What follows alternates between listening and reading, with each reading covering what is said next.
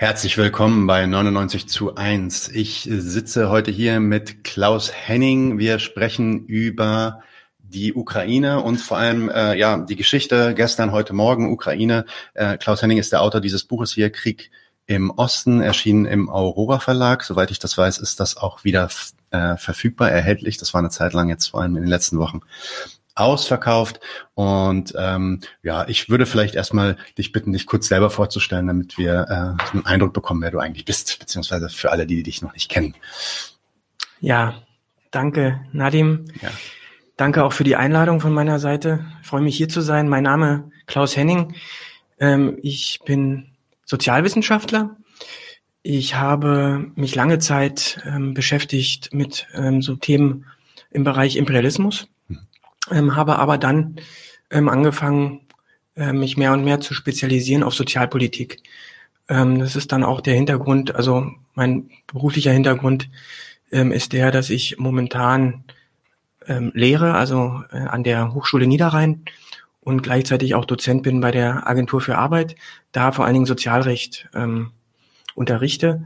Ich habe davor ähm, mich auch ausgiebig ja, mit ähm, Osteuropa beschäftigt, ähm, habe eine Zeit lang an der ähm, Arbeitsstelle Osteuropa gearbeitet, ähm, da aber mit Schwerpunkt eben halt auch Sozialpolitik. Und ich finde, das ist auch ein Thema, was immer so ein bisschen zu kurz kommt, wenn man über Themen Osteuropa und so spricht.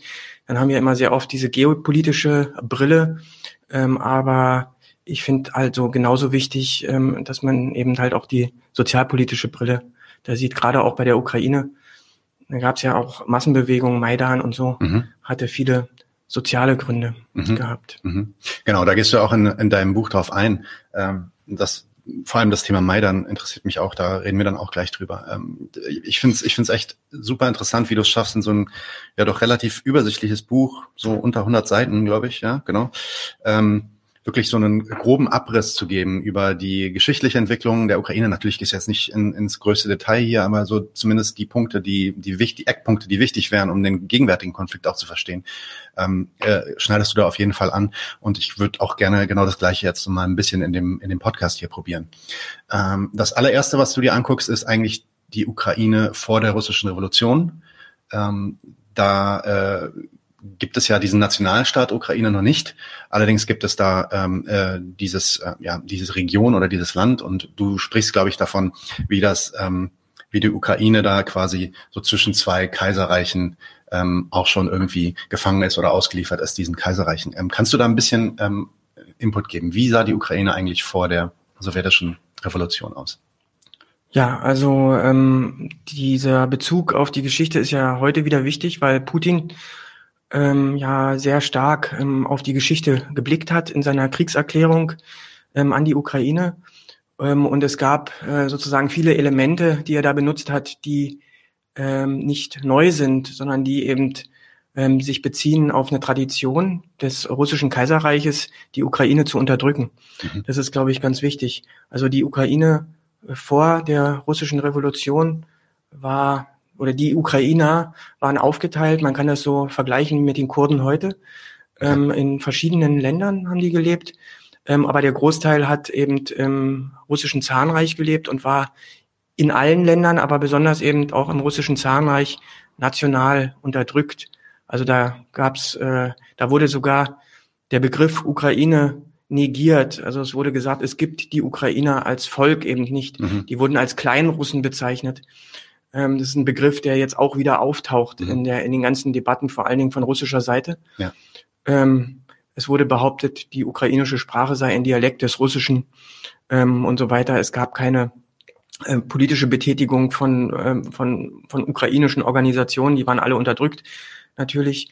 Aber diese Unterdrückung, die gab es dann genauso auch ähm, in den Teilen, wo die Ukrainer in anderen ähm, Blöcken, sage ich mal, oder anderen Großreichen gelebt haben, vor allen Dingen im, im österreich-ungarischen ähm, Reich, ähm, also in Österreich-Ungarn, die Westukraine, Galizien mhm. war Teil von Österreich damals. Ja, und auch da gab es, äh, gab es sprachliche Unterdrückungen, gab es nationale Unterdrückung. Ähm, und da hat sich dann in dieser Zeit so eine ähm, ja, Nationalbewegung, sage ich mal, auch entwickelt.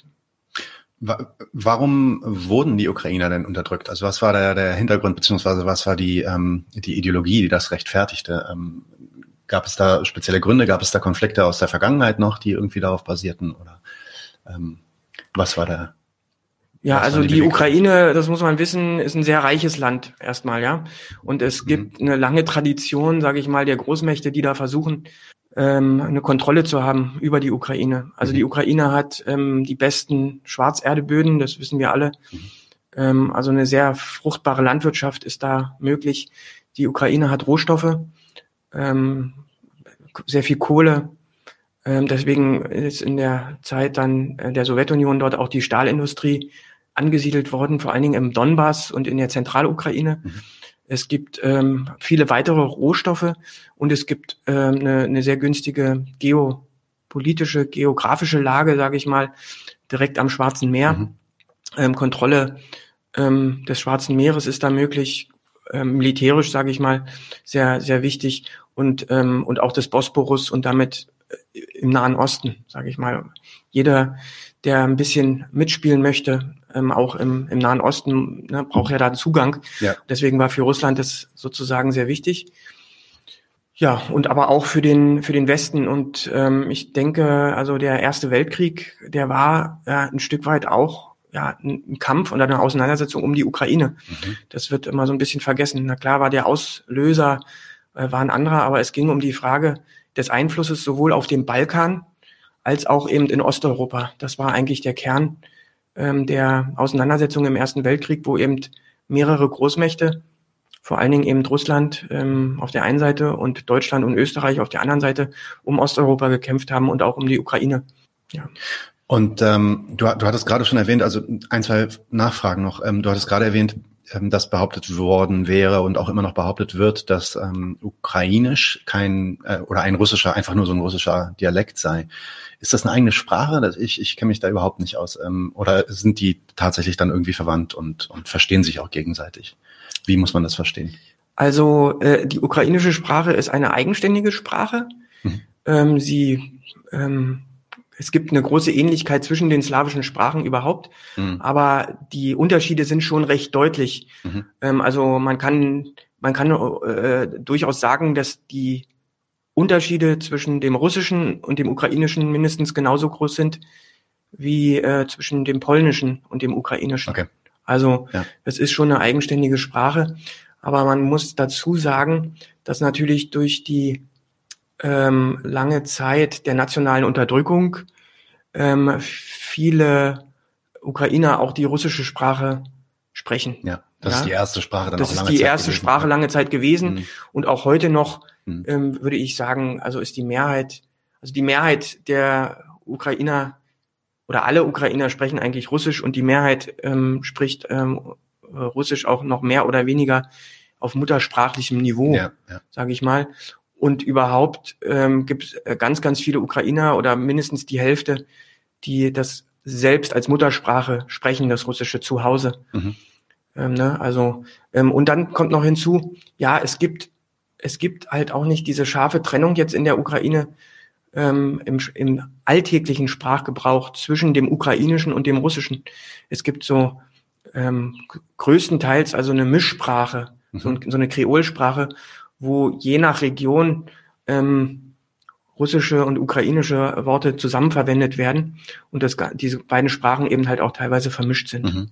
Mhm. Also so eine Art Kontinuum zwischen West und Ost. Ja, interessant, dass ähm, also solche ähm, ähnlich, ähnliche Phänomene sieht man ja auch in so ähm, Ex-Kolonialstaaten in Afrika und auch im Nahen Osten, wo, wo dann, weiß ich nicht, ähm, mhm. äh, afrikanische Sprachen gemischt werden mit dem Französischen oder so. Ne? Genau. Ähm, und dann quasi so ein neuer Dialekt oder eine neue Sprache quasi daraus auch entsteht. Ähm, ja, sehr interessant. Wie kam es denn dazu? Ich meine, Ukraine, ähm, beziehungsweise kommen wir vielleicht erstmal wirklich nochmal zurück zur russischen Revolution, ähm, denn die ging natürlich auch nicht spurlos an der Ukraine vorbei. Äh, die, ähm, der Bürgerkrieg, der dann nach der Revolution stattfand, er hat natürlich auch seine äh, Auswirkungen gehabt auf die Ukraine. Kannst du dazu vielleicht nochmal dann kurz erzählen, ähm, mhm. wo sich die Ukraine da befand? Also äh, die russische Revolution war ja eigentlich, waren ja zwei Revolutionen. Mhm. Einmal die Februarrevolution und die Oktoberrevolution. Die Februarrevolution hat eine provisorische Regierung in Russland ähm, an die Regierung gebracht, sozusagen, die aber wesentliche Forderungen der, der Revolution, der Menschen, die da protestiert haben, nicht erfüllt hat. Zum Beispiel ein Ende des Krieges. Hm. Ähm, und ähm, eine Neuverteilung des Landes. Das war also, ähm, also Russland war ja, ja, wenn man so will, äh, ein agrarisch, sehr agrarisch dominiertes Land, ähm, ein, wo, die, wo das Land in den Händen des Großadels lag, ja. Und da war schon eine Forderung der Bauern, dieses Land auch aufzuteilen. Auch das ist nicht passiert. Mhm.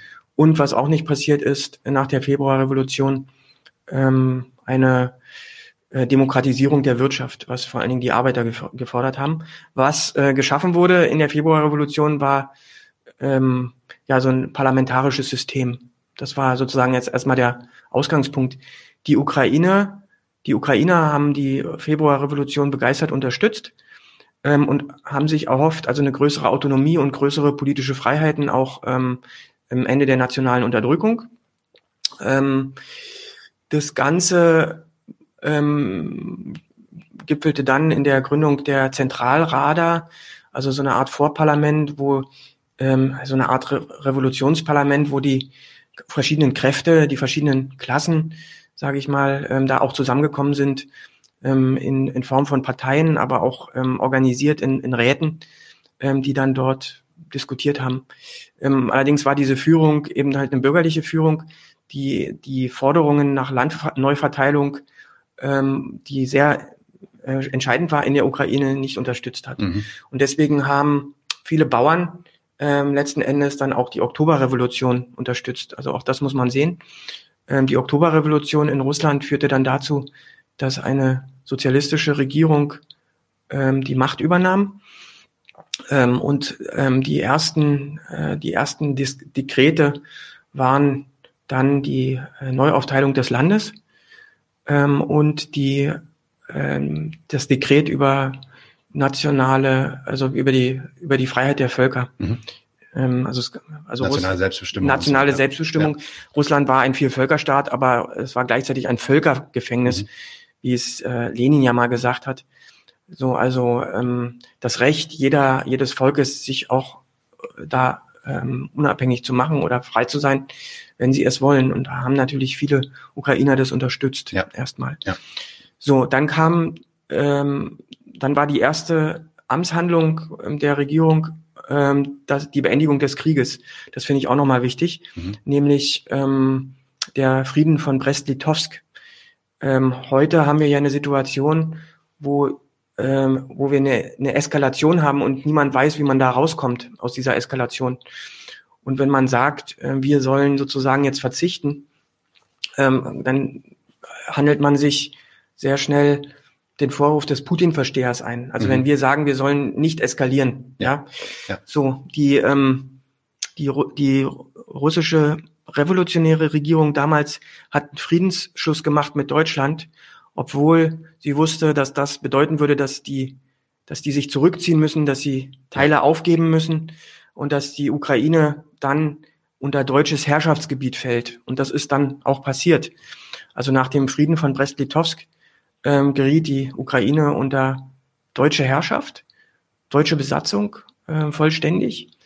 Die Bauern waren damit nicht einverstanden mit dieser Besetzung. Das war eine Situation, eine revolutionäre Situation, ähm, wo die ähm, Ukraine dann ausgebeutet wurde ähm, von deutschen Besatzungstruppen. Dieser Begriff Kornkammer mhm. ähm, als Ukraine stammt aus dieser Zeit der deutschen Besatzung ähm, okay. eigentlich, ja. Ähm, und da haben sich die Bauern dagegen gewehrt. Ähm, und gleichzeitig hat aber dieser Rückzug ähm, und dieses bedingungslose Eintreten für Frieden die die Kriegsgegner in Deutschland gestärkt. Ja. Das ist, glaube ich, wichtig zu sehen. Also der Kampf der ukrainischen Bauern zusammen ähm, mit ähm, der äh, Antikriegsposition, sage ich mal, ähm, der, äh, der russischen Regierung, dass die sich zurückgezogen haben, einseitig, ähm, hat dazu geführt, dass die Kriegsgegner in Deutschland gestärkt wurden und so kam es in Deutschland dann auch zum Aufstand gegen den Krieg ähm, 1900, also im November 1918 mhm. und das führte dann dazu, dass die deutsche Besatzung beendet wurde. Ja, okay.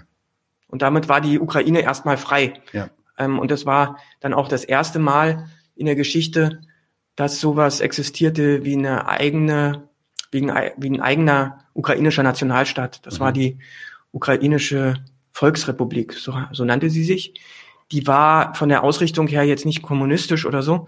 Das war eine bürgerliche ähm, Republik jetzt erstmal, aber sie war unabhängig. Mhm. Wurde dann aber mehr oder weniger oder geriet sehr schnell wieder ja in, in Konflikte. Die hatten aber die Ursache in der Revolution, in den unterschiedlichen Klassen, sozialen Gruppen, die alle um ihre Interessen kämpften. Mhm, mh. ja. Ähm, dann, genau, dann kommt, kommt die, kommt die Sowjetunion, die Sowjetunion auf den Plan. Ähm, vielleicht, bevor wir über die Sowjetukraine sprechen, ähm, noch ein kurzes Wort zu Machno und der Machno-China. Da, da machen wir übrigens auch demnächst eine Folge zu. Ähm, mhm. äh, aber vielleicht kannst du kurz nochmal den Kontext dann bringen, relativ bald nachdem äh, diese Volksrepublik äh, quasi entstand oder ausgerufen wurde, ähm, kommt Machno auf den Plan und ähm, setzt diesen sogenannten Agraranarchismus um ja. in der Ukraine. Was hat es damit auf sich und was hat das auch für ähm, Konsequenzen gehabt mit der für die Beziehung zur Sowjetunion? Ja, man muss äh, man muss den Hintergrund verstehen. Also das war die Zeit des russischen Bürgerkrieges. Also die Revolution ist in eine Phase getreten, wo die Konterrevolution mit Unterstützung ähm, auch der westlichen Mächte also versucht hat, ähm, die, die Revolution niederzuschlagen in Form der Weißen Armee. Ähm, und so kam es zu einem Bürgerkrieg zwischen der Roten Armee, die vor, vorrangig aus Arbeitern gebildet wurde, aber auch mit Unterstützung der Bauern mhm. ähm, und der Weißen Armee auf der anderen Seite. Und dieser Krieg, der fand hauptsächlich auf äh, dem Boden der heutigen Ukraine statt. Mhm. Das ist auch nochmal wichtig. Ähm, und dann ist wichtig zu sehen, dass ähm, es ein, ähm, ein Ausgleich immer gegeben hat zwischen Stadt und Land. Ähm, die Bauern haben sozusagen das Getreide geliefert, die, die Arbeiter in den Städten, die haben die Maschinen geliefert für die Bauern. Das heißt, es gab äh, diesen Transfer, diesen Ausgleich ja. zwischen beiden sozialen Gruppen. Und der ist im Bürgerkrieg eben zusammengebrochen. Ähm, und ähm, was nötig, nötig wurde, war der sogenannte Kriegskommunismus. Das war eine Politik, ähm, wo Bauern mehr geben mussten, als sie letzten Endes bekommen haben, um die Arbeiter, die nicht produzieren konnten, ähm, im Kampf ähm, gegen die Weißen zu unterstützen. Mhm. So, das hat auch eine ganze Zeit lang funktioniert. Äh, eine ganze Zeit lang ähm, haben die Bauern auf der Seite auch der Bolschewiki gekämpft. Aber in dem Moment, wo in der Ukraine ähm, diese, mh, diese Gefahr der Konterrevolution der Weißen, die waren dann geschlagen in der Ukraine. Die haben aber weitergekämpft in Russland, ja, im mhm. Ural. Mhm. Ähm, aber in dem Moment, wo die unmittelbare Gefahr für die Bauern vorbei war, da wollten die Bauern ähm, ihr eigenes Stück Land haben. Ähm, die wollten sozusagen nichts mehr abgeben. Ähm, und überhaupt war ihr Gesellschaftsmodell ja nicht auf das Gesellschaftsmodell ausgerichtet, was die Arbeiter wollten. Die Arbeiter wollten eine Produzentendemokratie und eine Planwirtschaft. Die Bauern wollten ihr Stück Land ähm, und wollten sozusagen zurück zur Scholle. Ja. Und das waren schon unterschiedliche Gesellschaftsideen und die gipfelten dann da, äh, dann, als der, als die Gefahr der Weißen so ein Stück weit vorüber war, haben die Bauern sich selbst organisiert in, ähm, in selbstständigen kleinen Gruppen, wenn man so will. Mhm. Ähm, die meisten dieser kleinen Gruppen, die waren, ähm, nannten sich Grüne Armee, Grüne Armeen. Äh, die bezogen sich äh, von der Ideologie her so ein bisschen auf das Atamanentum, auf das Kosakentum okay. ähm, aus der Geschichte. Ja. Ähm, aber ähm, es gab ähm, eben halt auch eine Strömung, das war die, diese Machno-Strömung. Die haben sich, der Machno hat sich bedient der ähm, Ideen von Bakunin, mhm. einem Anarchisten. Mhm.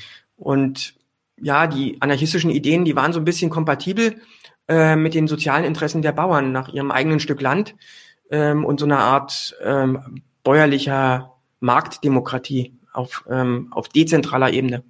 Ja, ähm, und deswegen hatte der sehr viel Einfluss gehabt, aber nur auf dem Land, nur unter den Bauern. Ähm, und da hat er ähm, ja so ein Kon Gebiet kontrolliert von sieben Millionen mhm. ähm, und hatte 100.000 äh, Männer in Waffen. Ähm, aber ähm, man darf das Ganze nicht äh, mystifizieren. Glorifizieren. Glorifizieren, ja, genau. Ähm, also auch, auch im, im, Mach, im Bereich von Machno, der hat also eng mit der ukrainischen Volksrepublik zusammengearbeitet. Auch da gab es antisemitische Progrome mhm. durch Anhänger von Machno. Äh, Machno selber wurde selbst von, von Weggefährten, also Wollin zum Beispiel, dem Anarchisten, ähm, als, als diktatorisch, als, ähm, als unberechenbar äh, beschrieben, mit einem Hang zu willkürlichen Hinrichtungen und so weiter. Klar, es war auch Bürgerkrieg, ähm, aber es war kein Heiliger, sage ich mal, ja. so wie der teilweise jetzt von anarchistischen Linken glorifiziert wird.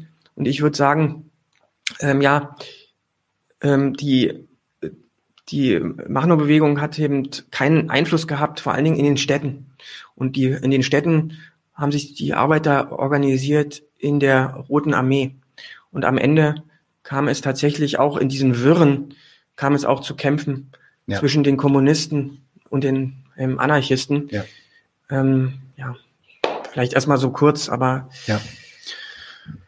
Gut, dann äh, schneiden wir mal die Sowjetukraine an. Ähm, da, also du hast es ja auch schon erwähnt, es gab da sowas wie eine nationale Frage ähm, und mein Verständnis auch, nachdem ich dein Buch gelesen habe, ist, dass anfangs zumindest die Sowjetunion quasi diese Unabhängigkeit und auch diese Ukrainisierung ähm, quasi quasi sogar gefördert hat, ähm, weil das ja auch Teil der anfänglichen, zumindest am Anfang Teil der Ideologie war, diese ähm, nationale Selbstbestimmung der unterschiedlichen Völker auch ähm, zu unterstützen. Kannst du dazu ein bisschen was sagen, wie sich dann die Ukraine im Verhältnis zur Sowjetunion entwickelt hat? Ja, also äh, wir befinden uns jetzt dann also nach dem Bürgerkrieg. Der Bürgerkrieg ist vorbei. Ähm, die ukrainische Volksrepublik konnte die Bauern nicht für sich gewinnen. Das finde ich auch mhm. nochmal wichtig, weil sie die Landreformen vor allen Dingen nicht umsetzen wollte. Ähm, und ähm, also die Großgrundbesitzer enteignen die wollte. Die Großgrundbesitzer ja. enteignen wollte. Ähm, und deswegen ist die zusammengebrochen. Ähm, und es hat sich ähm, eine ukrainische Räterepublik gegründet mhm. unter Führung der Arbeiterräte in Verbindung mit den Bauernräten mhm. auch. Das war der Ausgangspunkt. So, dann ähm, war es so, dass in den ersten zwei Jahren war das eine selbstständige ähm, Räterepublik. Ähm, das Land war völlig zerstört und es fanden Diskussionen statt mit der russischen Räterepublik, ähm, dass man eine Union bildet, ähm, um sich gegenseitig zu unterstützen. Ähm, und die Konzeption der frühen Sowjetunion unter Lenin war, ähm, zu sagen, man, man hat so eine lose Föderation, ähm, wo aber jederzeit das ähm, Recht besteht, auch auszutreten, mhm. wenn man damit nicht mehr einverstanden ist. Und ähm, äh, diese, diese Union eben halt der gegenseitigen Unterstützung dienen soll. Mhm. Das war die Grundidee. Ähm, dementsprechend war auch in der Verfassung der UdSSR noch bis zum Schluss ähm, ein Paragraph drin, dass jede Republik, wenn sie es wünscht, sich unabhängig machen kann. Mhm. Dieses Recht gab es, wenngleich es ähm, unter Stalin ja dann de facto abgeschafft war. Die Jure ja. existierte es noch und darauf hat sich die Ukraine auch 1991 berufen. Okay. Eben halt auf diesen Paragraphen. Ja.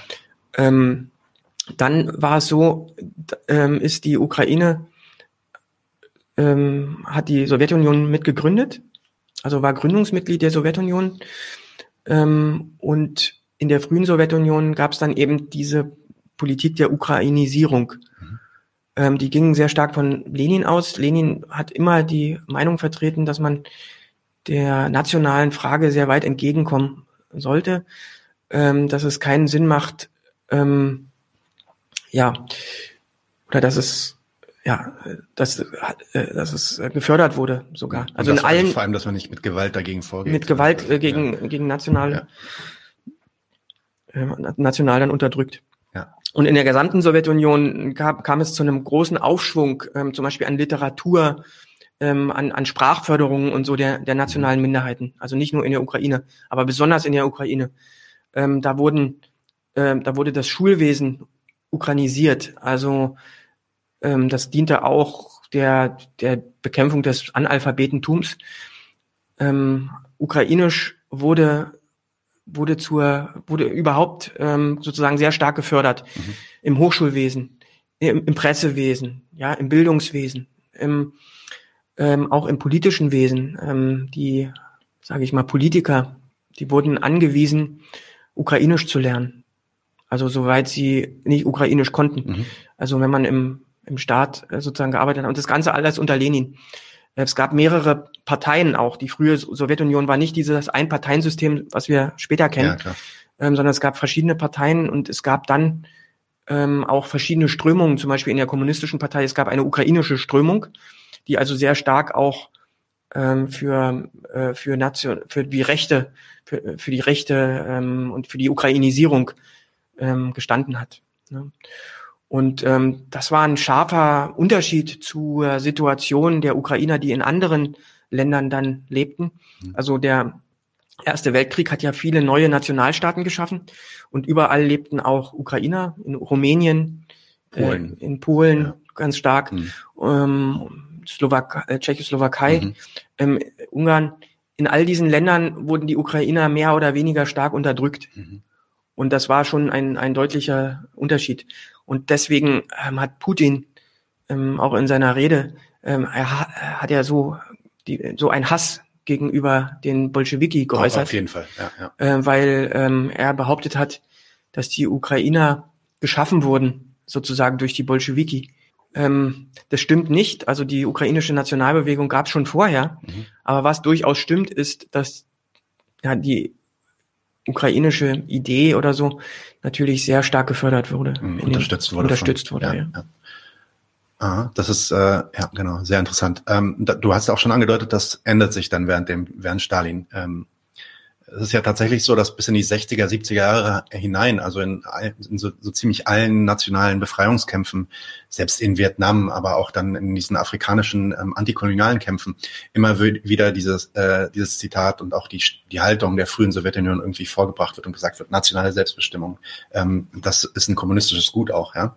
Ähm, das hat sich dann aber de jure äh, nicht verändert, aber de facto äh, unter Stalin verändert. Äh, was passierte dann also mit den linken und kommunistischen Kräften, die immer noch dieser nationalistischen äh, oder ja, nationalen Selbstbestimmung äh, anhingen? Und was passierte auch mit der Ukraine unter Stalin dann? Ja, also dazu ist äh, erstmal auch nochmal wichtig zu verstehen, die Veränderungen unter Stalin, was die für eine tiefere Ursache hatten. Ähm, die, dieses Konzept äh, der Revolution, der Befreiung, in der frühen Sowjetunion, die beruhte ja auf die Idee, dass die Revolution sich international ausdehnt. Mhm. Und das ist aber nicht passiert. Ja. Ähm, also in, in allen anderen Ländern im Westen, vor allen Dingen hat man auf Westen geguckt, ja, auf Deutschland. Ja. Da ähm, gab es revolutionäre Bewegungen, aber die waren nicht erfolgreich. So, und das heißt, ähm, äh, die Sowjetunion blieb isoliert ähm, und gleichzeitig ähm, gab es einen Bürokratisierungsprozess ähm, innerhalb des Staates und der Wirtschaft ähm, gerade, und das hatte, das hing zusammen mit der Isolierung, ähm, weil die Sowjetunion sich wieder in der Situation befand, wo sie konkurrieren musste äh, mit den westlichen Ländern. Ähm, und das führte zum Aufstieg ähm, einer Gruppe um Stalin. Stalin selbst war anfangs unter Lenin noch ähm, Kommissar, also Minister für Nationalitätenfragen, mhm. ähm, stieg dann aber auf ähm, in der Parteihierarchie äh, vor diesem Hintergrund, ähm, weil er hat die These vertreten, wir müssen jetzt den Sozialismus in einem in Land, einem Land genau. in einem Land aufbauen. Ja.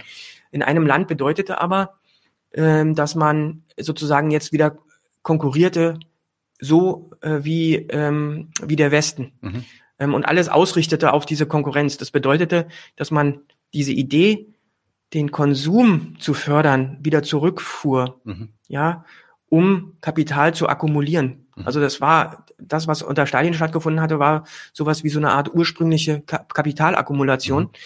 Ähm, der Aufbau einer Schwerindustrie war da sehr wichtig, um sich eben halt dann auch verteidigen zu können ja. gegen den Westen. Ähm, und das erforderte die Unterdrückung der Bauern. Also ähm, das Problem, das Verhältnis zwischen Stadt und Land hatte ich ja schon angesprochen. Genau, die Bauernfrage. Die Bauernfrage. Ja. Und ähm, die Unterdrückung der Bauern hing unmittelbar zusammen mit der Unterdrückung der Ukraine. Mhm weil das war äh, ein sehr agrarisch geprägtes Gebiet und sehr wichtig ähm, für die Agrarversorgung. Nicht nur der Sowjetunion, sondern schon damals auch der ganzen Welt. Okay. Und ähm, dann kam es zur Kollektivierung der Landwirtschaft, ähm, also zur Entei Enteignung, sage ich mal, der Bauern. Ähm, die haben sich dagegen gewehrt, vor allen Dingen in der Ukraine. Ähm, und diese, ja, dieser Widerstand, der äh, fand auch statt ähm, in Verbindung also mit der nationalen Frage. Die nationale Frage und die soziale Frage vermischten sich da. Ähm, die ukrainische Fraktion der kommunistischen Partei ähm, wandte sich zum Teil auch gegen diese Kollektivierung. Mhm. Na, also auch da gab es Widerstand. Ähm, und das führte dann dazu, dass ähm, Stalin eine 180-Grad-Wendung machte, auch in der nationalen Frage. Ähm, also nicht nur Bauernenteignung, ähm, diese Bauernenteignung, die führte in der Ukraine dann zu einer großen Hungersnot. Ähm, bis zu drei Millionen Menschen sind verhungert. Ähm, das spielt, dieses Ereignis, äh, diese Hungersnot, die spielt bis heute eine wichtige Rolle. Im Maidan ähm, hat das eine Rolle gespielt, ähm, diese Erinnerung ähm, an diese Katastrophe. Mhm. Ähm, und die ukrainischen Nationalisten nutzen natürlich ähm, das auch aus, ähm, um ähm, ja, antirussische, antirussische Propaganda zu machen. Ja, Ressentiment zu fördern und so. Richtig. Ähm, so ähm, und das Ganze ähm, hatte aber dann auch Auswirkungen auf die ähm, auf die nationale Frage. Die Ukraine äh, ähm, wurde wieder russifiziert. Mhm. Äh, das Schulwesen wurde wieder auf Russisch orientiert. Ähm, Ukrainisch äh, wurde wieder zurückgedrängt. Ähm, äh, ukrainische Politiker, ähm, auch Kommunisten, äh, wurden ermordet. Ich wollte gerade fragen, gab es da Widerstand gegen? Also gab es Widerstand ähm, sicherlich auch. Ähm, und da gab es äh, erste Säuberungen schon Anfang der 30er Jahre. Mhm. Die setzten sich dann fort. Und dann natürlich in den ähm, in der Zeit des großen Terrors 37, mhm. 38, da geht man davon aus, dass ungefähr 400.000 ähm, Ukrainer innerhalb kurzer Ta Zeit hingerichtet wurden. Mhm. Und die meisten davon ähm, Kommunisten. Mhm. Ähm, die ukrainische Partei, also die ukrainische kommunistische Partei oder der Teil der Bolschewiki, der ukrainische Teil, der wurde fast vollständig vernichtet. Mhm. Und ähm, die Positionen wurden dann ersetzt durch, durch Russen. Ähm, ja, und diese Säuberungen, die fanden nicht nur in der Sowjetunion statt, sondern die fanden ja auch in anderen Ländern statt, ähm, vor allen Dingen in Polen. Ähm, da wurden dann die ukrainischen Kommunisten ähm, aus Polen, die wurden in die Sowjetunion gelockt ähm, und die sind auch bereitwillig gefolgt, wurden dann aber kurzerhand erschossen. Ja. Das war die Politik. Ja. Und dann kam es ja schon zum, er äh, zum Zweiten Weltkrieg. Ähm, und da hat ähm, der Hitler-Stalin-Pakt dazu geführt, dass Teile der polnisch besetzten Ukraine dann zur Sowjetunion gelangten und auch dort setzte sofort eine rigorose Russifizierungspolitik ein. Mhm. Also in, dem, in der ersten Zeit ähm, des, des Hitler-Stalin-Paktes. Mhm. Genau, zu dem Zweiten Weltkrieg wollte ich dann auch kommen, weil ähm, da gab es natürlich auch so eine Art, ja, wie soll ich sagen, komplexe Beziehung zwischen äh, der, Ukra der Ukraine und, und äh, den Nazis, äh, beziehungsweise den Deutschen.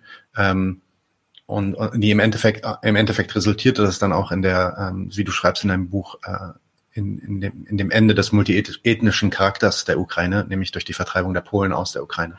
Ähm, kannst du dazu ein bisschen was sagen? Ähm, da da gab es, glaube ich, irgendwie Gruppen in der, innerhalb der Ukraine, die mit den ähm, äh, Deutschen äh, kooperieren wollten. Was war denn Beweggründe? Waren die wirklich so zahlreich, wie man, wie, wie man heute auch noch behauptet? Oder ist das eigentlich ähm, eher äh, ja, übertrieben, dieses Statement? Also auf jeden Fall übertrieben. Ja. Ähm, also es gab keine massenhafte, offene Kollaboration äh, mhm. mit der äh, mit den Faschisten, sage ich mal. Ja. Ähm, was es schon gab, waren Hoffnungen, dass sich die Lage bessert ähm, unter äh, ukrainischen Bevölkerung, aber unter den Bauern anfangs, ne? am das Anfang, ja, genau. Ja. Ähm, es stellte sich aber sehr bald heraus, ähm, dass diese Hoffnungen unbegründet waren. Die Zwangskollektivierung, die wurde aufrechterhalten, ähm, um einfach die Ausbeutung der Ukraine, wie gesagt, darum geht's ja, die Ausbeutung der Ukraine jetzt ähm, durch den deutschen Imperialismus ähm, sicherzustellen. Mhm. Ja, deswegen hat äh, gab es gar keine Änderung ähm, in den äh, in der Ausrichtung der Zwangskollektivierung, ähm, nachdem die Deutschen da eingefallen sind. Ähm, was es gab, war eine kleine Gruppe ukrainischer Nationalisten. Die haben sich in den 1930er Jahren ähm, unter dem unter dem Terror von Stalin schon nach rechts bewegt und sich dem faschistischen Deutschland angenähert. Und die hatten die Hoffnung, das war die ähm, OUN, die Organisation ukrainischer Nationalisten, ähm, unter Bandera. Mhm. Die hatten die Hoffnung, dass durch den Einmarsch es möglich wäre, eine unabhängige Ukraine, einen ukrainischen Staat im, in Verbindung sozusagen mit dem deutschen Imperialismus zu schaffen. Ja, und ähm, das ist eben ähm, so ein bisschen so auch eine Sache, die sich wiederholt. In der ukrainischen Geschichte gab es immer wieder ähm, auch Kräfte, nationalistische Kräfte, die gehofft haben, die nationale Frage, die nationale Unabhängigkeit mit Hilfe eines imperialistischen Bündnispartners mhm. ähm, zu realisieren. Das war Petliura zur Zeit der ukrainischen Volksrepublik mit Polen, ja. Äh, das war Skoropatski mit den Deutschen in der ersten äh, Besatzung und das war jetzt eben Bandera im, in der Anfangszeit ähm, ähm, beim in der, in der unmittelbaren Frühphase des, des Angriffs auf die Sowjetunion ja. gab es da diese Hoffnung und dann haben die da auch in Lemberg, in Lviv äh, versucht, ihren eigenen Staat auszurufen, diese OUN, äh, wurden aber sofort ähm, zurückgepfiffen und wurden unterdrückt durch die deutschen Besatzer. Mhm. Bandera selbst ist dann ähm, nach Sachsenhausen ins KZ gekommen. Mhm. Ähm, und äh, die OUN hat sich in die ukrainische Aufstandsarmee umgewandelt, ähm, eine Kraft, die dann sowohl gegen die Deutschen als auch gegen die ähm, gegen die sowjetische Armee mhm. gekämpft hat für eine freie Ukraine mhm. in der Zeit. Die haben noch weiter gekämpft bis in die 50er Jahre hinein, auch nach Ende des Zweiten Weltkriegs mhm. im Übrigen. So, ähm, und es gibt, es gibt einen gewissen, ja, es gibt eine, hat eine gewisse Förderung gegeben in der Ukraine ähm, dieser, dieser Geschichtstradition, vor allen Dingen unter Juschenko, mhm. ähm, dem Präsidenten, wo ähm, Bandera sozusagen so ein bisschen als, als Held glorifiziert wurde oder so, was er nicht, durchaus nicht war. Ähm, auch er war beteiligt an antisemitischen Massakern. Mhm. Ähm, aber es wird halt, äh, genau, also es muss halt gesagt werden, das, was äh, Deutschland da angerichtet hat in der Ukraine, äh, das war ein Genozid. Ähm, also der Generalplan Ost der sah ja vor, die Ukraine zu, äh, zu kolonisieren mit Deutschen. Drei Millionen, also 25 Prozent der Ukrainer sollten ermordet werden, 35 Prozent sollten nach Deutschland verschleppt werden als Sklaven und 40 Prozent sollten nach Osten, nach Russland deportiert werden. Die Ukraine sollte zum Gotengau, ähm, mhm. deutsches äh, Teil des Deutschen Reiches werden. Mhm. Ähm, und äh, also diese Hoffnung, äh, da irgendwie mit den Nazis zusammen gegen die Sowjets zu kämpfen. Die war schnell aufgegeben. Die war schnell aufgegeben. Ja. ja. Und ähm, übrigens die, die Mehrheit der Ukrainer, die haben an der Seite der russischen Armee oder als Partisanen gegen die Deutschen gekämpft. Mhm. Ja, auch interessant, dass der Bandera ja auch heute wieder ähm, äh, so äh, öfter erwähnt wird äh, von beiden Seiten, also sowohl so von der russischen äh, oder der Pro-Putin-Seite, sage ich mal, die dann irgendwie das als Argument dafür nimmt, guckt mal, die Ukrainer, das sind eh alles Nazis und die müssen entnazifiziert werden. Ähm, und auch auf der anderen Seite, wie du das meintest, so dieses Glorifizieren äh, von dieser Person ja. als, als den nationalen Befreiungsheld. Genau, aber ähm, wir müssen immer, wenn wir mit, der, mit dem Finger auf andere gucken, auf die Ukraine schauen, müssen wir immer uns angucken, was haben wir hier in Deutschland. Mhm. Also es wird ja immer gesagt, äh, die Ukraine, das ist, äh, also das sagt die russische Propaganda, das ist ein faschistisches Regime oder sind die Faschisten sehr stark. In der Ukraine heute gibt es keine einzige faschistische Partei im Parlament. Mhm. Ähm, die alle faschistischen Parteien zusammengenommen in der Ukraine haben weniger als zwei Prozent ähm, an Stimmen. Ähm, es gibt ähm, es gibt einen Einfluss von Faschisten im Staatsapparat. Da ist dieses Azov-Bataillon, wird da immer genannt. Das gibt's, aber das gibt's auch bei uns in der Bundeswehr. Gibt es rechte Strukturen, ja. Ähm, die Gefahr besteht natürlich, dass in so einer Kriegssituation wie jetzt solche Kräfte gestärkt werden. Mhm. Das hat man natürlich auch immer wieder. Beziehungsweise auch die letzten, also ich meine, du, du bist ja auch ähm, ja. da differenziert und sagst, der Krieg hat auch jetzt nicht erst gerade begonnen äh, ja. durch diesen ersten Trigger, sondern es geht natürlich schon über Jahre hinweg. Genau. Und diese Gruppen wurden dann natürlich teilweise dann auch ähm, Genau, aber man muss das immer ins, in den Vergleich setzen. Also in Österreich hatten wir eine, äh, viele Jahre eine Beteiligung einer faschistischen Partei an der Regierung. Ja, absolut. Ähm, und das in, in anderen europäischen Ländern auch. Ich glaube, ich glaube auch ganz ehrlich, es gibt, also du wirst lange suchen auf diesem Erdball äh, ja. nach einer militärischen Gruppe oder, oder nach einer Armee, die nicht irgendwie in irgendeiner Form irgendwelche faschistischen oder chauvinistischen Strukturen auch noch. Ja, und, und auch mit Bandera, also ähm, also der Vergleich ähm, äh, ist vielleicht, ähm, gibt es vielleicht auch große Unterschiede, aber ähm, nehmen wir mal Stauffenberg. Ja. Stauffenberg wird ja bei uns ähm, glorifiziert. Ja. Der war aber am Anfang auch auf der Seite der Nazis. Ja. Der hat ähm, den Krieg so lange unterstützt, äh, wie er gut lief. Ähm, sein, sein, sein Widerspruch war auch nicht einer ein grundsätzlicher gegen die Ideologie ja. des Faschismus, genau, genau, ja, genau. sondern einer, einer, der quasi äh, davon ausging, dass das Deutsche Reich so in den Abgrund getrieben wird und das gestoppt werden muss. Ja, ähm, Eben. Äh, genau. Also es ist, äh, unsere Helden sind auch äh, nicht die Helden, die sie sein sollten, glaube ich. Ähm, vielleicht noch mal ähm, ein, zwei Sachen ein, zwei Worte äh, zu der Situation, weil wir kommen ja jetzt natürlich jetzt relativ bald dann auch zu dem Zusammenfall der Sowjetunion. Ähm, wir haben jetzt den Zweiten Weltkrieg bis 1990. Wie entwickelt sich die, die Situation der, äh, der Ukraine dann innerhalb der Sowjetunion? Ähm, gibt es da eine Verbesserung der Situation dort? Ähm, du hast ja auch schon gesagt, es wurde alles mehr oder weniger russifiziert und das wird dann auch. Richtig, also das wurde diese, dieser multiethische Charakter, der äh, geht verloren. Einmal natürlich durch die Vernichtungspolitik des Deutschen Reiches, durch die Vernichtung der Juden, äh, durch die Ermordung ähm, äh, Hunderttausender, Millionen von Menschen, ähm, auch Minderheiten, aber ähm, auch durch die Vertreibungen unter Stalin. Also auch das muss man nochmal sagen. Die Krimtataren, ähm, aber auch Polen, dann bei dem, bei dem Vorrücken der sowjetischen Armee äh, wurde, wurde ja die Ukraine besetzt ähm, durch die sowjetische Armee. Auch da gab es Vertreibung. Die Polen wurden im Prinzip verschoben, sagen ja. wir immer heutzutage so schön. Die Polen, das bedeutete aber konkret Vertreibung äh, von Millionen von Menschen ähm, ähm, aus der Ukraine ähm, in Richtung Westen. Ja. So wurde Polen dann verschoben im Interesse ähm, des, der Sowjetunion, damit die da sozusagen sich da ausweitet. So, ähm, dann wurde die äh, dann äh, geriet der Stalinismus in eine Krise. Ähm, ähm, Anfang der 50er Jahre geriet der Stalinismus in eine große Krise. Ähm, es gab Aufstände, ähm, vor allen Dingen die Zwangsarbeiter mhm. in Sibirien. Ähm, aber die Zwangsarbeit selbst war wenig produktiv. Und für die weitere wirtschaftliche Entwicklung war diese Zwangsarbeit, die unter Stalin halt herrschte, äh, war, war ein großes Problem. Deswegen gab es auch Kräfte innerhalb der kommunistischen Partei äh, der Sowjetunion, die damals darauf drängten, eine Änderung, sage ich mal, weg von der Massenrepression hin zu anderen Formen ja. der Herrschaftsausübung ja. zu kommen.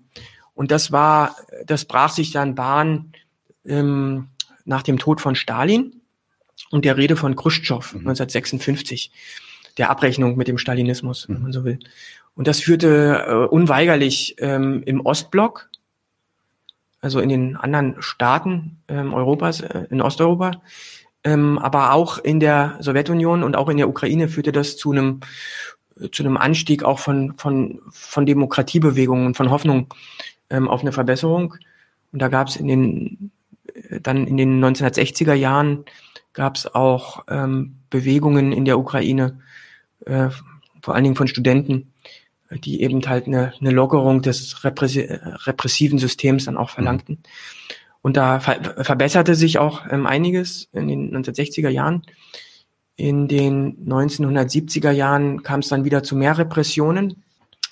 Und in den 1980er Jahren in Verbindung mit der Niederlage der Sowjetunion in Afghanistan, Afghanistan ja. ja mhm. kam es zu einem großen Aufschwung an Bewegungen, an Demokratiebewegungen ähm, in der Sowjetunion. Die in Sowjetunion hat quasi ihre Schwäche gezeigt. Und, richtig. Ja, ja, ja genau. Ja. Und da und ähm, und was es aber auch gab, ähm, waren ähm, Aufstände der Arbeiter. Mhm. Ähm, die Bergarbeiter vor allen Dingen spielten da eine ganz, ganz wichtige Rolle. Ähm, in Sibirien und in der Ukraine. Die Ukraine war mit das, das Hauptzentrum des Aufstands der Bergarbeiter, die maßgeblich zum Zerfall oder zum Ende der Sowjetunion eben halt beigetragen haben. Mhm.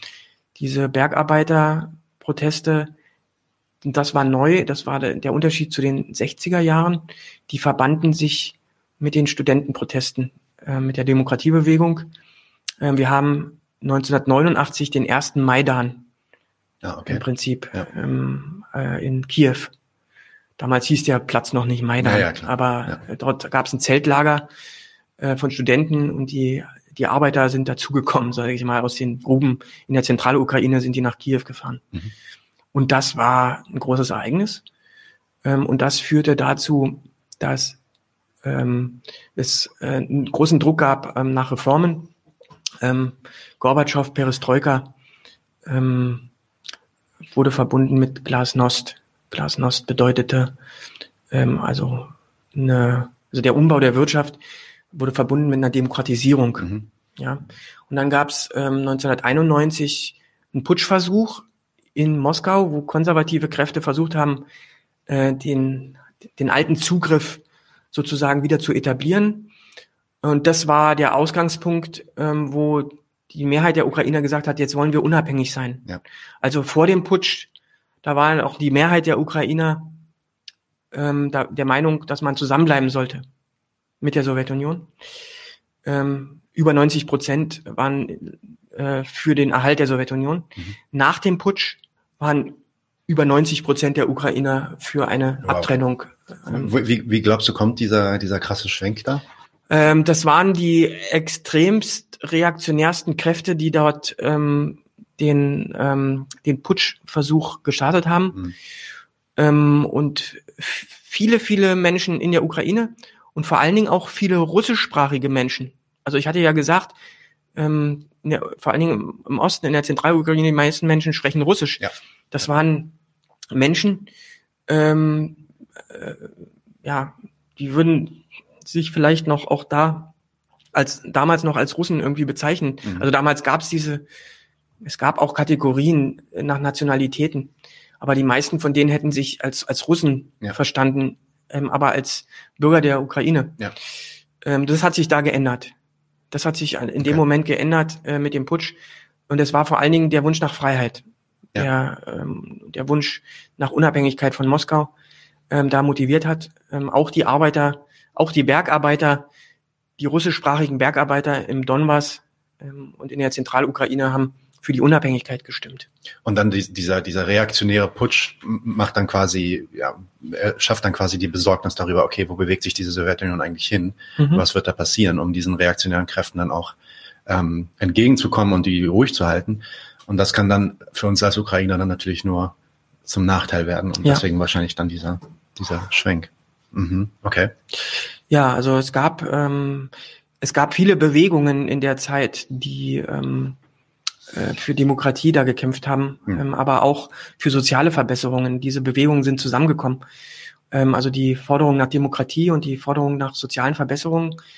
Ähm, die Sowjetunion war in einer Wirtschaftskrise in den 1980er Jahren. Ja. Und die, äh, die Bergarbeiter sind nach Kiew gereist. Die hatten Staub ähm, im Gesicht ähm, und Helme auf, als sie zu den Studenten gekommen sind und haben Seife und Demokratie gefordert. Das war die Forderung. Seife, weil es keine Seife zu kaufen gab. Seife und Demokratie. Ja. Okay, dann, dann, dann bekanntlich äh, zerfällt dann ja die Sowjetunion und ähm, dann kommen auf einmal die äh, auf den Plan, über die jetzt auch sehr, sehr viel gesprochen wird, nämlich die sogenannten Oligarchen an und die kommen dann quasi ja de facto in der, in dem, in der ehemaligen Sowjetunion an die Macht. Ähm, auch in der Ukraine. Was passiert dann direkt nach dem äh, Zusammenfall der Ukraine, Mhm. äh, der Sowjetunion in der Ukraine? Ja, also die Hoffnung, äh, dass äh, auf Demokratisierung ähm, und auf soziale Verbesserungen, die wurden dann sehr schnell enttäuscht. Im Prinzip war es so, dass diese Unabhängigkeit nicht dazu führte, dass die alten Eliten ähm, gestürzt wurden.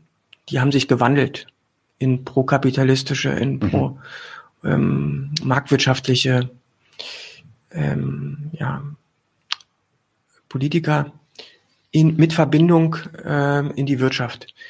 Äh, die Privatisierung der Wirtschaft, die lief ja dann so ab, dass diejenigen, die vorher die Wirtschaft kontrollierten, die Großbetriebe kontrollierten, dann meistens auch über ihren politischen Einfluss ihnen es gelang, ähm, auch diesen wirtschaftlichen Einfluss. Durch, durch einen selbstgesteuerten Ausverkauf ja, eigentlich. Also zum Beispiel der erste Präsident ja. der, der unabhängigen Ukraine äh, war vorher äh, der Leiter des größten Rüstungskonzerns in, äh, in Kharkiv. Mhm. Ja. So, ähm, und der hat sich, die haben, diese Kräfte haben sich das alles unter den Nagel gerissen.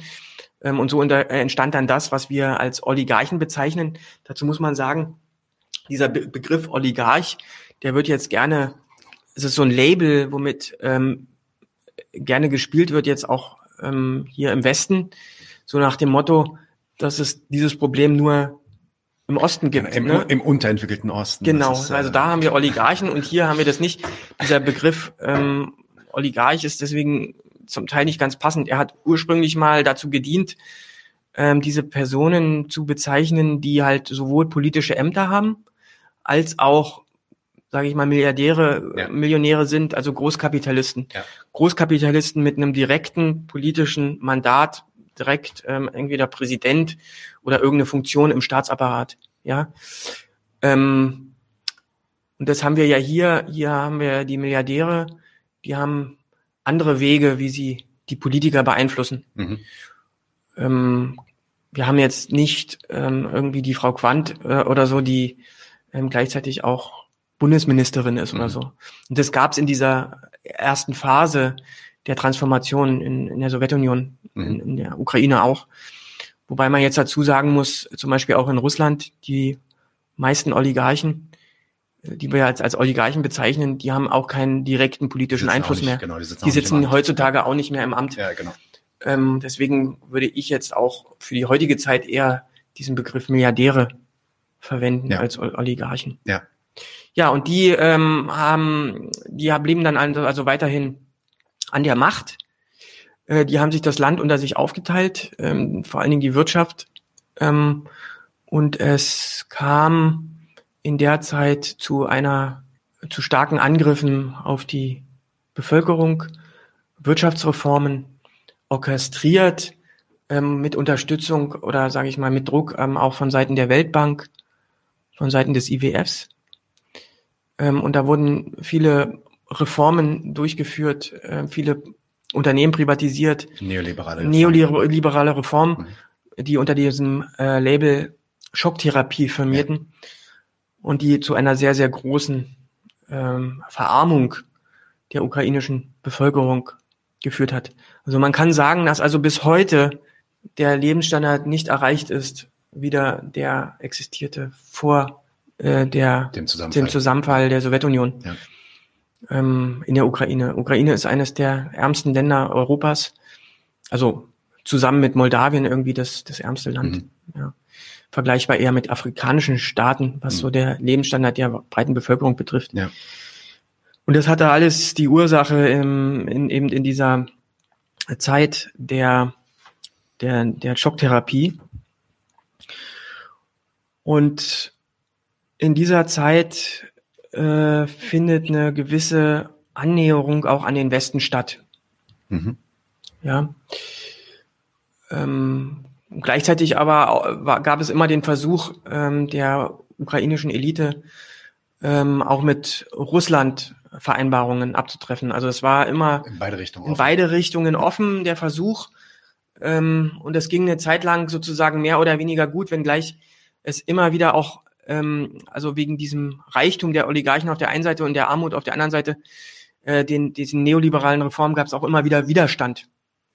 Dieser Widerstand äußerte sich ähm, ja, in Protestbewegungen, ja, wie zum Beispiel im Jahr 2001 oder dann, ja, diese soziale Unzufriedenheit auch, war auch mit, mit eine Ursache für diese sogenannte Orangene Revolution dann 2005. Ähm, Fakt ist, dass die, dass der Kampf um die Ukraine da beginnt. In den 1990er Jahren, der mhm. Kampf der, des Westens auf der einen Seite und der, und Russlands auf der anderen Seite. Und der wurde vor allen Dingen wirtschaftlich geführt am Anfang. So mal ein Beispiel, die, die äh, Winterkrise 93, 94, ähm, da hat Russland von der Ukraine gefordert, äh, Schulden zurückzubezahlen, die die Ukraine nicht bezahlen konnte. Ähm, und da und hat gedroht, den, den Gashahn zuzudrehen mhm. für die Ukraine.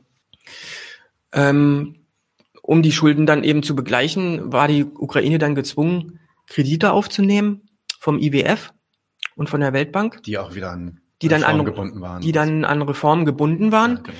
Um die Schulden an Russland zurückzubezahlen. Ja. Also das war so dieses, dieses Spiel in den Doppelt 1990er. Und dreifach Ausbeutung dann im. Doppelt ja. und dreifach Ausbeutung, also im, mehr oder weniger im Bündnis. Ja.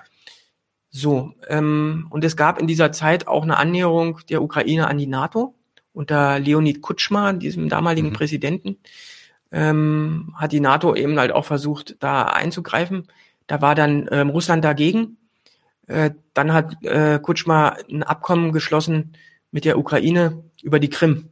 Ist äh, Russland sozusagen wieder entgegengekommen. Also dieses Abkommen besagte, dass die Schwarzmeerflotte weiterhin auf der Krim stationiert sein kann, wenngleich die Krim völkerrechtlich eben halt zur Ukraine gehörte. Ja, ja. so äh, so lief das in der Zeit noch ähm, und äh, gleichzeitig ähm, aber auch eine Annäherung an die NATO.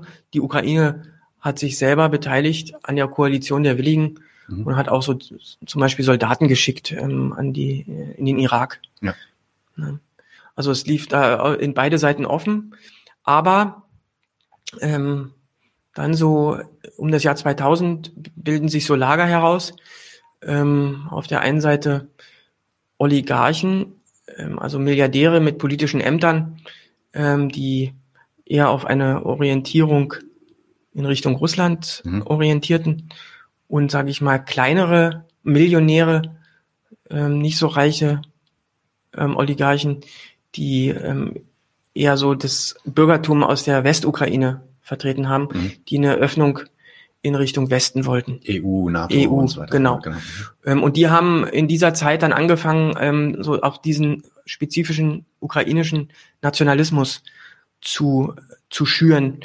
Der drückt sich, dieser Nationalismus drückt sich eben halt aus, vor allen Dingen durch einen sprachlichen Nationalismus mhm. in der Ukraine. Die fingen dann an, und historisch, wieder, wieder genau.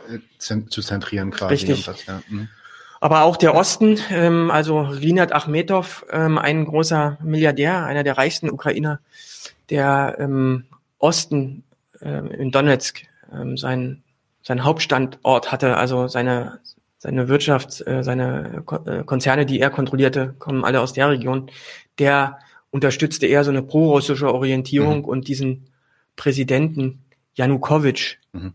ähm, der ähm, ja, nach Juschenko oder mit, ja. mit Juschenko ähm, konkurrierte. Da ist es zur ähm, Orangenen Revolution gekommen, weil ähm, dieser Janukowitsch die Wahlen manipulierte. Und da gab es das erste Mal ja auch oder wieder auf dem Maidan äh, gab es eine Massenbewegung. Zwei, dreihunderttausend Menschen, die protestiert haben gegen die Wahlfälschung ähm, und in Unterstützung ähm, eines Politikers namens Juschenko als Präsidentschaftskandidat, der sich einen Namen gemacht hatte im Kampf gegen Korruption und gegen ähm, Wahlfälschung und Unterdrückung. Mhm. Das war dieser äh, Mensch, der da vergiftet wurde ja. mit Dioxin und dann mhm. so ein komisches Gesicht hatte. Ja. Das war eine, das war ein Mittel äh, sozusagen, es ist ein altbekanntes Mittel, die Vergiftung ähm, des sowjetischen Geheimdienstes. Ja. ja. Und es war klar, dass der ähm, Geheimdienst dahinter stand. Und da, das wollten die Leute nicht, da sind die auf die Straße gegangen. Das führte dann dazu, dass Juschenko an die Regierung kam, aber eigentlich auch nur die Interessen äh, der, der westlich, der westukrainischen Milliardäre äh, da unterstützt hat.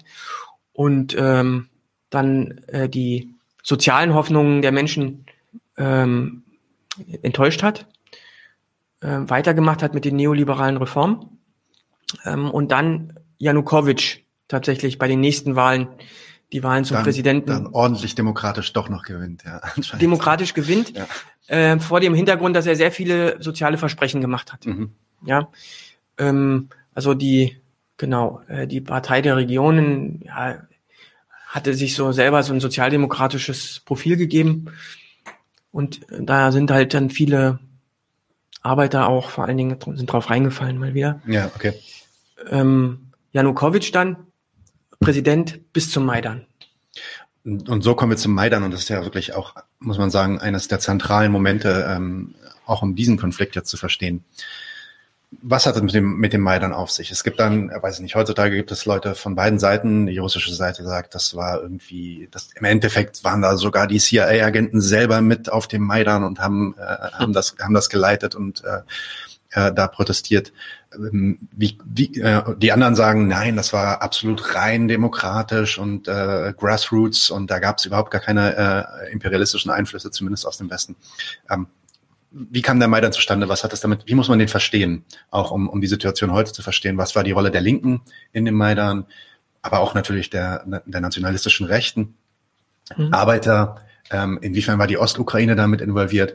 Ähm, oder, oder eben auch nicht? Einfach mal ein paar Worte zu dem Maidan, äh, wie du das siehst. Also der Maidan war schon eine Massenbewegung von unten. Mhm. Das ist auch nochmal ein Unterschied zur Orangenen Revolution die war äh, weniger von unten organisiert, mehr von oben durch die durch die Wahlkampfcamps, sage mhm. ich mal, Wahlkampfteams der unterschiedlichen Präsidenten. Ähm, der Maidan ist ähm, entstanden, weil Janukowitsch ähm, ein EU-Assoziierungsabkommen, was schon lange im Gespräch war. Also er hatte sich ja immer offen gehalten zu beiden Seiten. Mhm. Ähm, war dieses EU-Assoziierungsabkommen war schon lange im Gespräch gewesen ähm, und ähm, dann hat Russland letztendlich die russische Regierung Druck ausgeübt und hat gesagt, sie wollen nicht, dass dieses EU-Assoziierungsabkommen von der Ukraine unterschrieben wird. Und das hat ähm, ein paar tausend Menschen in ähm, Kiew auf die Straße gebracht. Warum, ganz kurz, mhm. warum wollte denn Russland das eigentlich nicht? Was war da für Russland im Spiel äh, bei diesem Assoziierungsabkommen? Ja, ähm, also der Konflikt zwischen den Blöcken, der spitzte sich eben immer weiter zu. Ähm, der westliche Block, wir müssen das verstehen, die Ukraine, der Name sagt es schon, an der Grenze, mhm. das ist dieser Begriff der Ukraine, liegt an der Grenze zwischen zwei Blocken. Die Ukraine hat lange Zeit versucht, die, ähm, irgendwie äh, zu lavieren dazwischen. Die Widersprüche, die haben immer weiter zugenommen.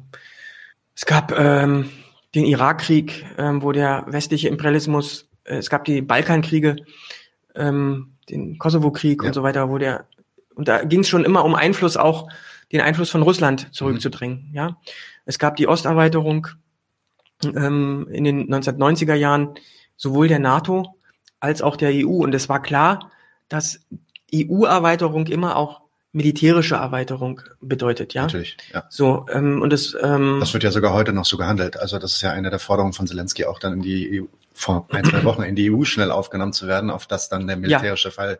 Also das war, das war eben, obwohl es kein keine Rechtsgrundlage dafür gibt eigentlich in den ja. EU-Verträgen, ja.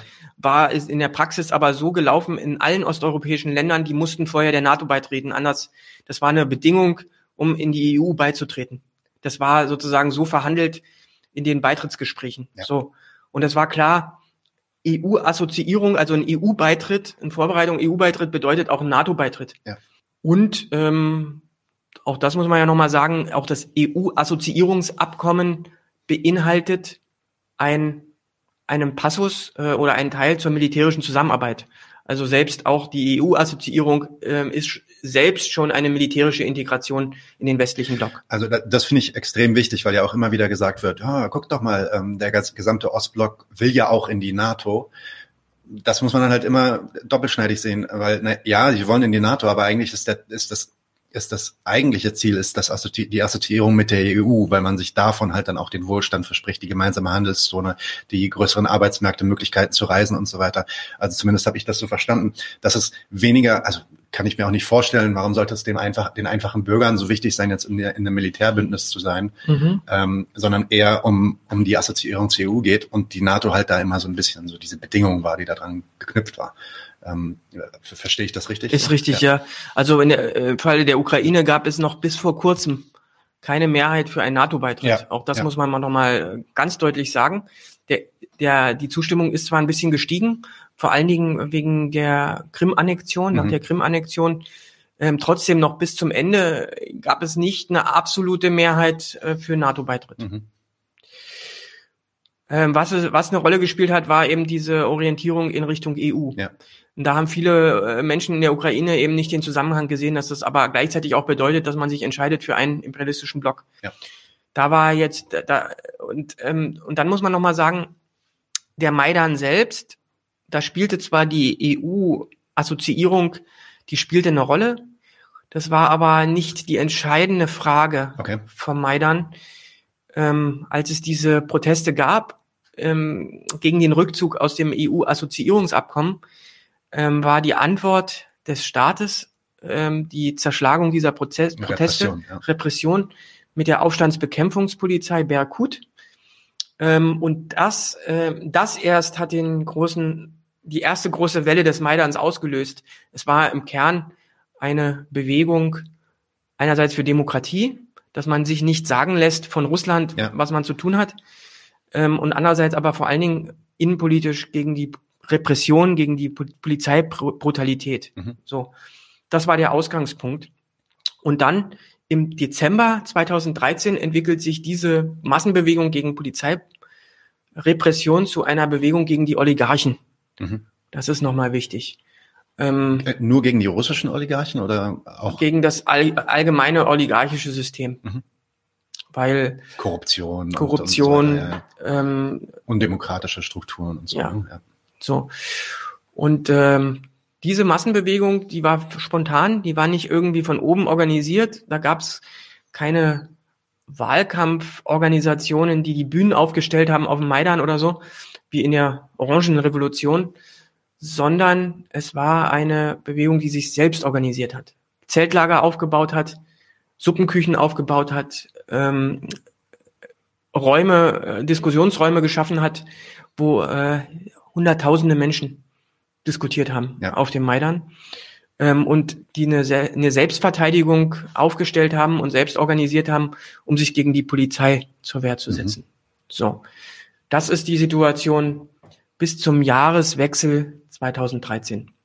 Das heißt, bis dahin gab es auch noch, also so wie du es erzählst, gab es bis dahin auch noch keine wirklichen westlichen Einflüsse, die da irgendwie dann Geld reingeschickt haben und mitgesteuert hätten und so. Oder, oder war das schon zu der Zeit auch schon gegeben? Ähm, es ist ja, es ist ja durchaus ein, ein Pattern, dass es dann teilweise diese ähm, Grassroots Aufstände und Proteste in verschiedenen Ländern gibt und äh, ja, die Imperialisten aus allen Bereichen ähm, sich dann natürlich da auch mit einklinken und sagen, okay, das könnte in meinem Interesse sein. Ja, also ähm, man muss sagen, ähm, in der ersten Phase gab es das nicht. Okay. Ja, in die erste Phase, ähm, also jetzt was auch nochmal die Beteiligung betrifft vom Maidan, die Beteiligung, die war größer im Westen der Ukraine und in der Zentralukraine als im Osten. Okay. Auch das muss man nochmal so sehen. Die Menschen im Osten, die konnten mit dieser äh, Assoziierung mit der EU wenig anfangen. Mhm. Aber als es dann zu einer Bewegung gegen die Oligarchen war, kam, haben die sich auch beteiligt. Da gab es dann auch äh, Proteste Maidans in, in der Zentralukraine, ähm, in Kharkiv, ähm, ja, und auch im Süden, mhm. in Odessa oder so, ja. Ähm, es gab dann äh, einen Versuch, diese Bewegung auch zu beeinflussen durch den Westen. Die gab es. Aber es war sozusagen kein, keine vom Westen gesteuerte Bewegung. Im mhm. Gegenteil, die Versuche waren zum Teil auch recht wenig erfolgreich. Ähm, also wie ging es dann weiter? Die, ähm, Im Januar, also diese Zeltstadt, die blieb bestehen und im Januar ähm, kam es wieder zu einem Aufschwung der Kämpfe und gleichzeitig zu dem Versuch des Regimes, diese Protestbewegung jetzt nochmal zu zerschlagen. Mhm. Da gab es zwei Versuche. Nach dem ersten Versuch ähm, wurde die Bewegung noch größer und der zweite Versuch, ähm, da sind dann sehr viele Menschen gestorben äh, durch Scharfschützen ja. ähm, von den Dächern ähm, auf dem Maidan, wo nicht recht, wo nicht endgültig geklärt ist, wer das eigentlich letzten Endes war, wo ja, aber weiß, sehr viel, sehr viel Hinweise darauf gab, dass das Einheiten der Berkut waren, ja. der, der Aufstandsbekämpfungspolizei in Verbindung mit sogenannten Tituschki. Tituschki, das ist so eine Gruppe, ähm, ja, von Lumpenproletariern würde ich das jetzt mal so nennen, okay. von, von Leuten, die ähm, äh, den, denen man Geld gegeben hat dafür, dass sie Chaos und Unruhe stiften. Mhm. Ja. So Leute, die ins Fitnessstudio gehen, aber ansonsten arbeitslos sind ja. oder so, ja. ja. Genau. Ähm, Und das führte dann dazu, äh, dass äh, diese Protestbewegung sich ausweitete in den Staatsapparat. Ähm, es kam zu Besetzungen äh, von Polizeistationen. Ähm, es kam zu Meute, Meutereien in der Polizei. Mhm. Ähm, und es gab ähm, dann die Situation, dass das Parlament die Ablösung von Präsident Janukowitsch beschloss. Mhm. Das Parlament, die Mehrheit des Parlaments. Also es war kein Militärputsch. Es war kein Militärputsch. Ja. Es war ähm, durch das Parlament ja. demokratisch ja. so entschieden. Und ähm, dann kam es daraufhin zu einer Gegenbewegung in, im Osten der Ukraine, mhm. den sogenannten Anti-Maidan. Mhm. Das war am Anfang ähm, auch eine Bewegung von unten, äh, mehr oder weniger, aber nicht so groß wie der Maidan an sich. Das waren Menschen, die wollten äh, diesen Weg nicht mitgehen. Mhm. So. Und in der zugespitzten Situation äh, kam es jetzt dazu, dass der Westen anfing zu intervenieren massiv ähm, und versucht hat, auf die Bewegung des Maidans Einfluss zu nehmen, vor allen Dingen auf die zukünftige Regierung. Mhm. Da gibt's dieses berühmte Telefonat von, von Victoria Nuland yes. mit dem Botschafter in der Ukraine, dem mhm. amerikanischen, wo sie sagt, wo sie fragt, äh, ja, was sollen wir denn jetzt machen? Wen sollen wir jetzt unterstützen mhm. als zu, zukünftigen Ministerpräsidenten der Ukraine? Und wo der Botschafter der USA in der Ukraine dann gesagt hat, ja, wir sollten Jazenuk unterstützen und nicht Klitschko, weil Klitschko ist zu sehr pro EU und Jazenuk ist einer von uns, also von den Amerikanern. Mhm. Und äh, Victoria Nuland dann gesagt hat, fuck die EU, ja, ja. wir unterstützen den. Ja. ja, und da sind, äh, da ist viel Geld geflossen. Ja. Ja, über Stiftungen. Also, ich glaube, Milliarden teilweise ja. insgesamt sind dann ins Land geflossen ja. in, den, in den Jahren darauf. Ja. ja, ja. Aber ähm, es gab dann den Versuch, ähm, einzuwirken auf den Maidan ähm, und es wurde eine, es wurde sozusagen vom Westen wurde eine Regierung vorgeschlagen, dem Maidan, den der Maidan ab, an, annehmen sollte. Mhm. Und da hat der Maidan diese, diesen Vorschlag dieser Regierung kurzerhand für ungültig erklärt. Höflich abgelehnt. Ja. so. Also das stimmt nicht, dass der Maidan irgendwie gesteuert war. Ja. Ähm, aber es änderte sich vieles dann ähm, mit der Intervention äh, von Russland. Also auch Russland hat dann äh, interveniert. Ja. Und Russland hat vor allen Dingen militärisch interveniert. Ja, natürlich, die Krim dann. Ne? Ja, und das ist ähm, ein Muster, das muss man, glaube ich, verstehen. Ähm, also beide Seiten ähm, intervenieren in der Ukraine, aber der westliche Imperialismus, der westliche Block, der hat mehr Möglichkeiten, vor allen Dingen wirtschaftlicher Art, um Druck auszuüben. Mhm, finanziell. Und, finanziell. Ja, der russische Imperialismus, der ist wirtschaftlich nicht so stark. Das Einzige, was er, womit er Druck, und das hat er ja auch gemacht, war mit den Gaslieferungen. Ähm, aber das reichte an der Stelle nicht mehr aus. Mhm. Und da blieb dann nur noch die militärische Macht. Und die hat Putin dann ähm, auch eingesetzt durch äh, die Annexion der Krim und dann auch später im Osten, äh, um diese ja. Separatisten zu unterstützen. Die Separatisten hätten sich ja nicht halten können ohne Unterstützung ähm, auch von russischen Soldaten direkt. Ja. So, und diese Intervention, die führte dann auch auf ukrainischer Seite dazu, dass der ukrainische Nationalismus also stärker wurde. Ähm, und der da lief quasi ein Bürgerkrieg über Jahre in der, in ja. der, in der Ostukraine. Ne? Also, genau. Und das polarisiert und radikalisiert natürlich auf ja. allen Seiten. Ja, genau. Und ähm, ja, die erste, der erste Höhepunkt waren die, die, waren die Massaker da in Odessa im Mai 2014. Der Höhepunkt dann in Odessa, ähm, wo pro-ukrainische Nationalisten und pro-russische Nationalisten gegenseitig sich bekämpft haben, mhm. Schüsse gefallen sind und pro-ukrainische Nationalisten dann das Gewerkschaftshaus angezündet haben, wo ähm, pro-russische Demonstranten, die friedlich dort waren, äh, dann ums Leben gekommen sind.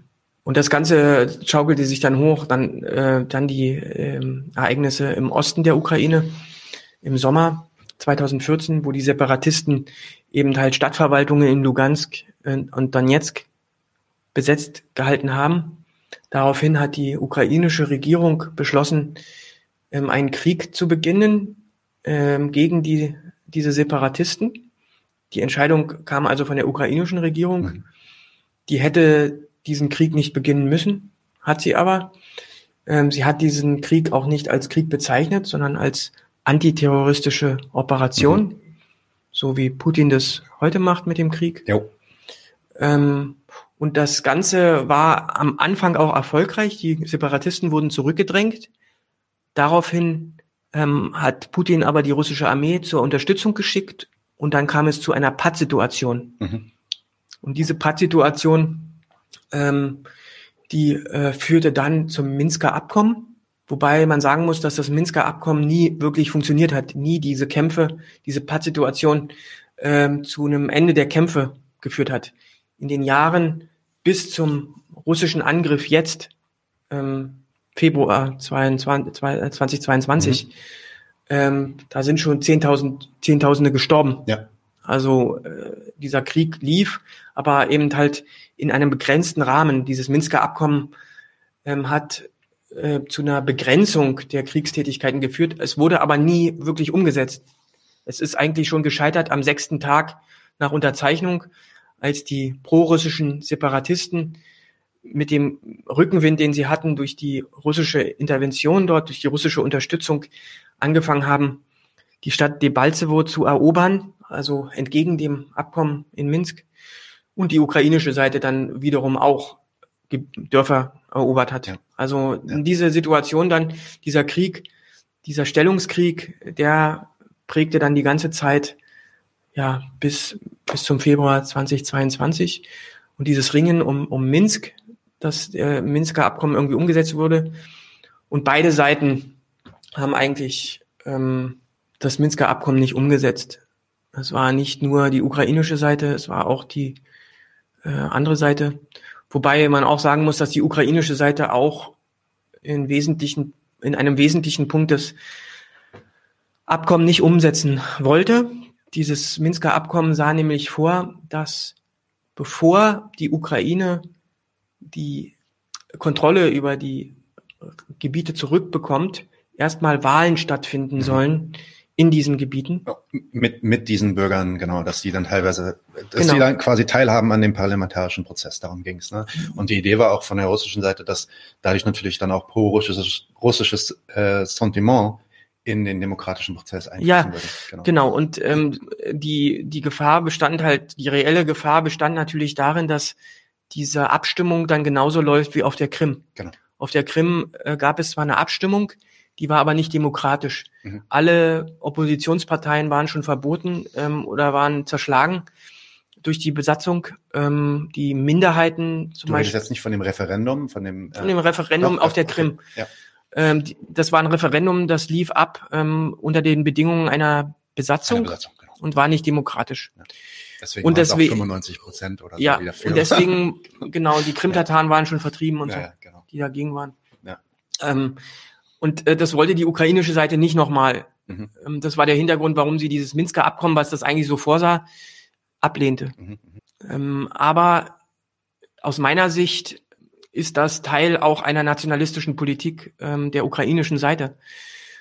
Zu sagen, ähm, die territoriale Integrität, die steht über alles. Ähm, und ähm, auch die, auch der, äh, ja, diese Kriegsführung, diese antiterroristische Organisation, wie sie verniedlichend benannt wurde, die aber ja auch, zu, auch ein Krieg war, ähm, auch mit Artilleriebeschüssen äh, von östlichen Städten und so, die da stattgefunden hat, ähm, ja, dass sie diese Haltung eben halt da eingenommen hat, ähm, hat natürlich dann auch zum Scheitern geführt.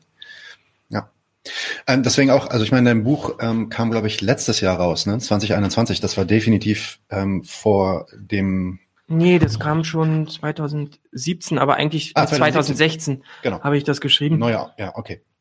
Ähm, ja, also 2017. und da steht halt Krieg im Osten äh, drauf. Also der Krieg hat definitiv nicht erst jetzt begonnen. Natürlich, es hatte eine neue Phase eingetreten. Mhm ähm, und es ist dramatisch eskaliert.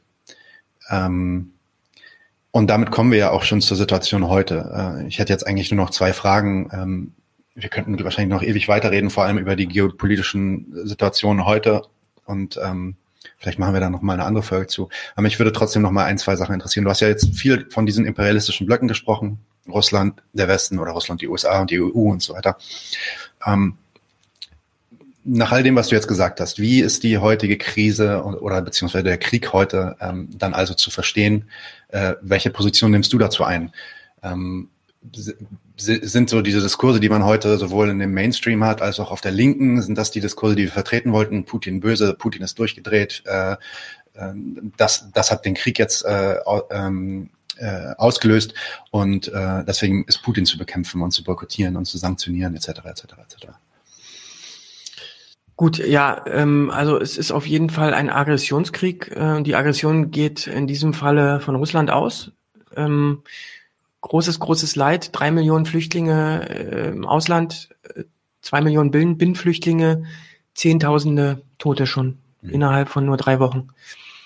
Ähm, bei uns wird gesagt, äh, uns, uns sagt man ja, äh, dass es hier äh, um, um die Verteidigung der Demokratie ginge in der Ukraine. Mhm um, um äh, die Verteidigung gegen den russischen De äh, Despotismus, mhm. ähm, ein durchgedrehter Putin tatsächlich, ja.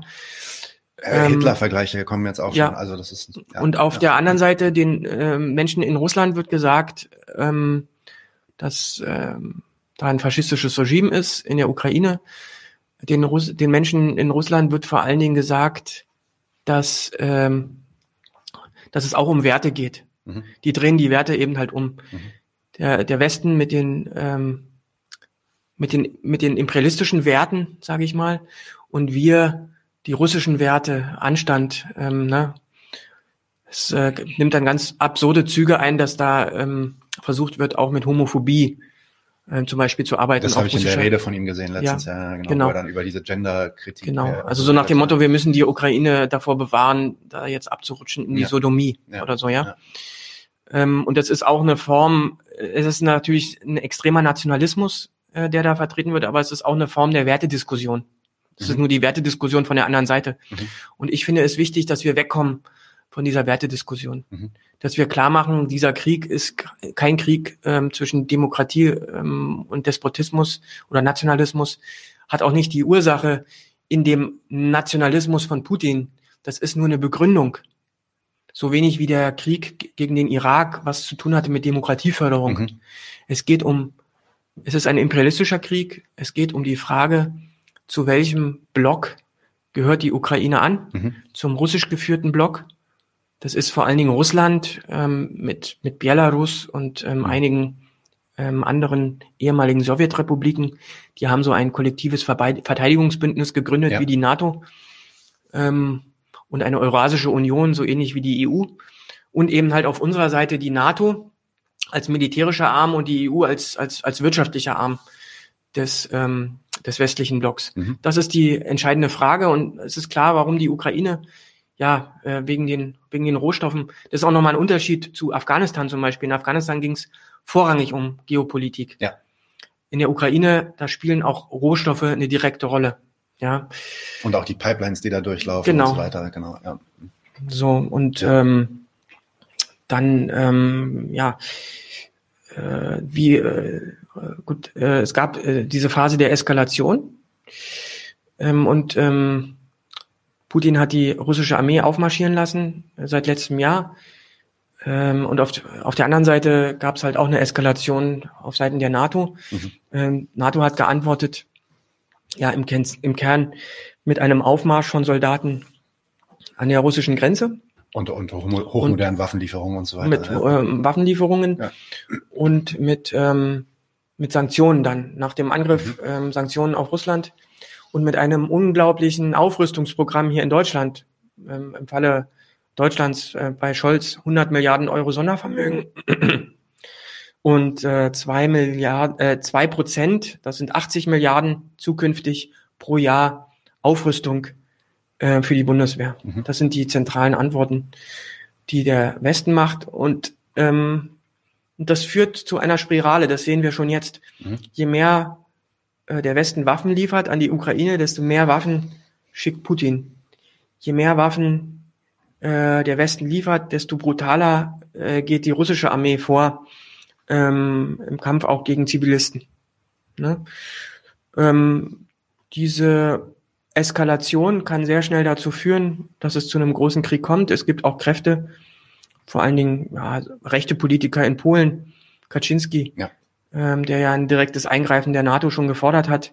Auch schon irgendwie seine, Fl seine Flieger für Deutschland angeboten hat, dass sie irgendwie in Deutschland stationiert werden. Genau. Und, so, ja. und das kann halt sehr schnell dann dazu führen, dass wir wieder reinrutschen, wie vor 100 Jahren, ähm, in große nationalistische in so, Kriege. In so einen ganz großen Krieg, mhm. ja, in so einen Weltkrieg. Mhm. Und der Begriff Weltkrieg, der ist ja schon mehrmals gefallen. Ja, und auch, auch nukleare Option wird mittlerweile schon offen diskutiert. Es gibt Berichte in der Zeit darüber, dass ja, ja. vielleicht so ein Nuklearkrieg doch noch irgendwie aushaltbar wäre und nicht so schlimm wäre. Also es ist schon, ist schon krass, äh, wo wir uns heute befinden. Ähm, du endest dein Buch mit einem Plädoyer beziehungsweise auch mit einer kleinen Analyse über das revolutionäre Potenzial der Arbeiterklasse in, in, in diesem Konflikt. Und ich weiß, es ist natürlich jetzt schon ein paar Jahre her, aber vielleicht ist es was, wo wir uns vielleicht jetzt nochmal ganz kurz am Ende Gedanken machen könnten, wie eine Alternative zu diesem, äh, zu dieser imperialistischen Eskalation eigentlich aussehen könnte und welche Rolle die Arbeiterklasse in den verschiedenen Ländern, also sowohl im Westen als auch in der Ukraine, als auch in Russland, spielen könnte, um, um, um das zu grounden und äh, zu deeskalieren. Ja, also ähm, aus meiner Sicht ähm, kommt der, der russischen Arbeiterklasse und der russischen Antikriegsbewegung eine zentrale Rolle zu, diesen Krieg zu stoppen und wir sollten alles tun, ähm, um die zarten Pflänzchen der russischen Antikriegsbewegung, der Opposition gegen Putin im eigenen Land, dass wir die unterstützen. Und die schlechteste Unterstützung ist, äh, wenn wir, äh, wenn die NATO sozusagen selber eskaliert. Mhm, und Waffen dahin schickt. Wenn also Waffen, genau. ja, wenn Waffen hinschickt, ähm, Soldaten an die Grenze schickt mhm. ähm, und die Sanktionen betreibt die ähm, in erster Linie die russische Bevölkerung trifft ja. und die Bevölkerung in Russland wieder an die Seite von Putin stellt. Putin hat wieder die Möglichkeit zu sagen, ich bin auf eurer Seite. Wir sind ähm, ein Volk, wir, wir, wir sind eine Einheit. Der Westen ist gegen uns, wir müssen zusammenstehen. Der Westen bestraft uns. Ihr seid betroffen von den Sanktionen. Ich bin auch betroffen, meine Yacht äh, genauso. Ja, ja ähm, also diese, ja, sage ich mal, übergreifende ähm, so, so, klassenübergreifende Solidarisierung äh, in Russland wird erstmal wieder ermöglicht durch diese Eskalationspolitik des ja. Westens. So, der, der beste Weg wäre, äh, dem Putin gar keinen Vorwand zu geben, gar, kein, gar keine Kulisse zu geben, vor dem er ähm, diese Bevölkerung in Russland aufrufen kann, sich hinter ihm zu versammeln. Mhm. Und ähm, wenn die NATO sich zurückziehen würde, ähm, wenn die NATO in die Osterweiterung äh, zurückziehen würde, äh, hätte Putin gar kein Argument mehr. Mhm. Also was ich sagen will, ist, Putin braucht die NATO ähm, als Schreckgespenst und wir geben ihm alles, mhm. ähm, um überhaupt ähm, ja, an der Macht bleiben zu können. Mhm. Das ist meine feste Überzeugung. Ähm, wir selber sollten uns davon verabschieden, dass wir diesen Krieg mit Hilfe der NATO militärisch entscheiden können. Also können wir vielleicht, ähm, aber aber mit einer größeren aber Katastrophe. Mit, mit was, mit zu welchem Preis? Ja, genau. genau. Äh, zum Preis eines Atomkrieges, ja. sage ich jetzt ganz deutlich. Ja. ja. Das wäre die Perspektive. Ähm, also wenn man diese Perspektive nicht will, dann bleibt auch nur die andere Perspektive einer Bewegung gegen den Krieg. Ähm, und die Ansätze sind vorhanden, auch in Russland. Es gibt ähm, Proteste von Menschen trotz Repressionen es gibt ähm, Aufrufe von Wissenschaftlern, von Krankenschwestern, von Lehrern. Ähm, es gibt ähm, selbst in äh, selbst Kinder von äh, von hochrangigen Funktionären, die sich gegen den Krieg aussprechen. Ähm, und es gibt vor allen Dingen gar keine nationalistische Stimmung wie 2014, als die Krim annektiert wurde. Da gab es also in der großen Bevölkerung eine viel stärkere chauvinistische Stimmung. Die gibt es jetzt eigentlich nicht.